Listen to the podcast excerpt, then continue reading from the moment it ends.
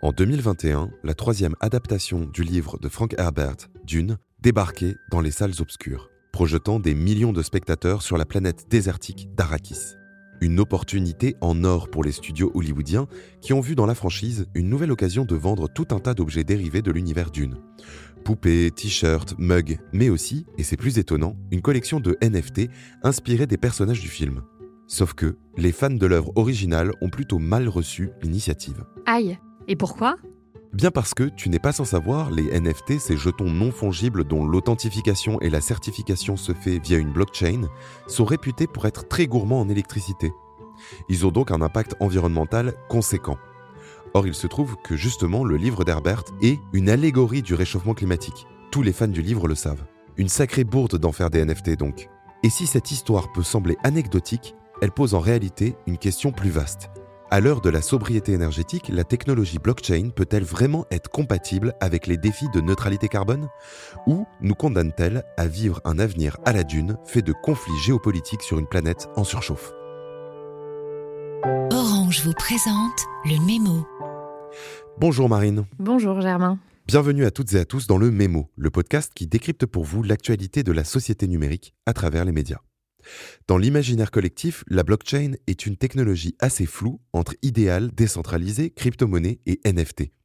Vu l'immense succès de ces deux dernières années, la question de leur empreinte écologique commence à dépasser les cercles d'initiés et pose par extension la question de celle des blockchains utilisées. La blockchain, comme un grand livre ouvert, permet d'enregistrer les transactions entre deux parties de manière efficace, vérifiable et permanente. Ces transactions sont stockées dans une base de données transparente et partagée. Elles sont protégées contre la suppression, la falsification et la révision. Ce qui fait que concrètement, chaque accord, chaque processus, chaque tâche et chaque paiement possède un enregistrement et une signature numérique qui peuvent être identifiés valider, stocker et partager.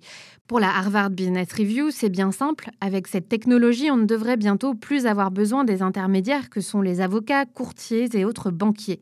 C'est une évolution radicale de nos transactions que promet la blockchain et elle est loin de se limiter à la spéculation comme on pourrait le croire avec les crypto-monnaies et les NFT qui en réalité représentent la partie émergée de l'iceberg. Hmm, si l'on en revient à la consommation énergétique, est-ce qu'on ne pourrait pas plutôt dire que les cryptos et les NFT représentent la partie immergée de l'iceberg? Oui, et c'est vrai que l'exemple du Bitcoin est symptomatique du problème énergétique de la blockchain lorsqu'elle repose sur le protocole du Proof of Work.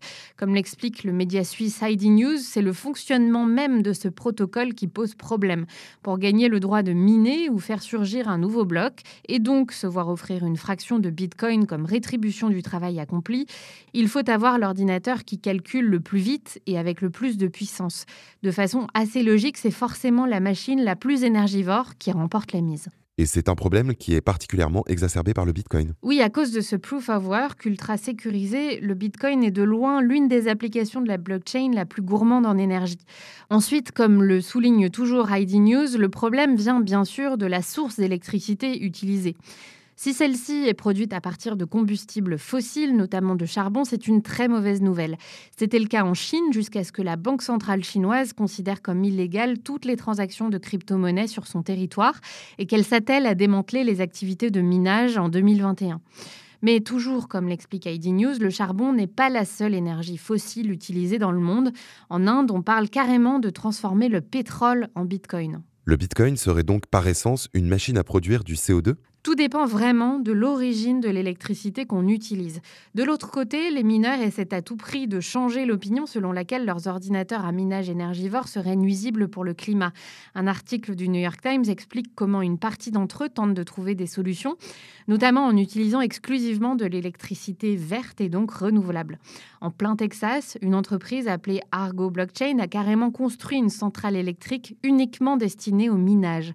Sa particularité, le minage vert, comme l'explique son DG Peter Wall en posant devant une rangée d'éoliennes. Selon lui, le minage vert représenterait le nirvana de l'extraction de Bitcoin.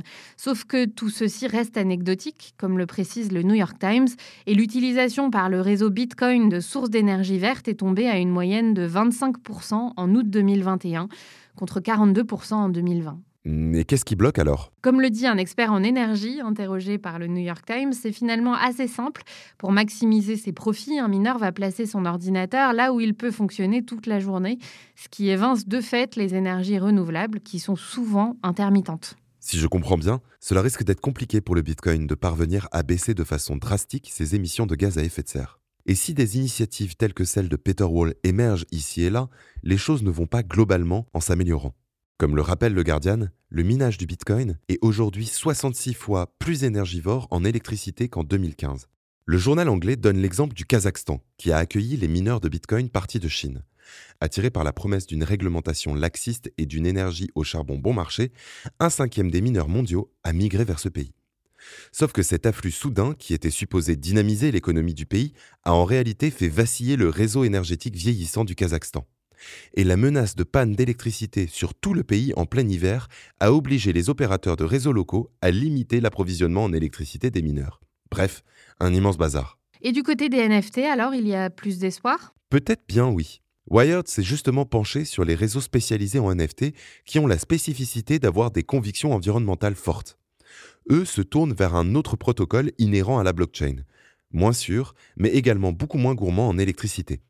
Il s'agit du proof of stake. Contrairement au proof of work dont on parlait tout à l'heure, où les ordinateurs doivent monter leur puissance de calcul en calculant le plus possible d'opérations à la seconde, ce qui est, comme tu le rappelais, très énergivore, le proof of stake implique seulement de montrer qu'on peut miser plus gros que les autres.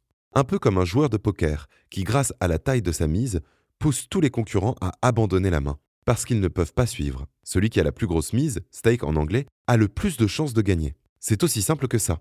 Et à la différence du proof of work, pour miser gros, les ordinateurs n'ont pas besoin de calculer en continu, ce qui est une bonne nouvelle, car du coup, ils consomment moins d'énergie. Et c'est justement via cette proof of stake que certains artistes tentent donc de réduire leur empreinte carbone quand ils produisent des œuvres en NFT. Exactement.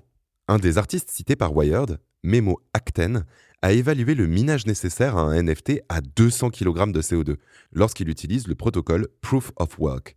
C'est énorme. C'est l'équivalent par exemple de 800 km parcourus en voiture à essence. À titre de comparaison, l'envoi d'un mail produit environ 4 grammes de CO2 et regarder une heure de Netflix produit 36 grammes. D'où l'intérêt de changer de protocole pour réduire l'impact des NFT. Il faudrait donc que les plateformes s'éloignent du proof of work pour utiliser le proof of stake. C'est une des pistes à creuser en effet, mais qui a la fâcheuse particularité d'être moins sécurisée. Ce qui peut poser un problème pour des applications critiques comme celle des cryptos mais on parviendra à rendre plus soutenable la création de crypto-monnaies et de NFT, et donc plus largement l'utilisation de la blockchain, grâce à une combinaison de toutes ces initiatives, qu'elles viennent des protocoles ou de la source des énergies, renouvelables plutôt que fossiles. On est loin d'y être, certes, mais ces signaux faibles nous montrent que les choses peuvent évoluer dans le bon sens. N'hésitez pas d'ici là à nous partager vos idées et on se retrouve la semaine prochaine. Merci beaucoup Marine et merci à vous d'avoir écouté le mémo. C'était Le Mémo, un podcast orange.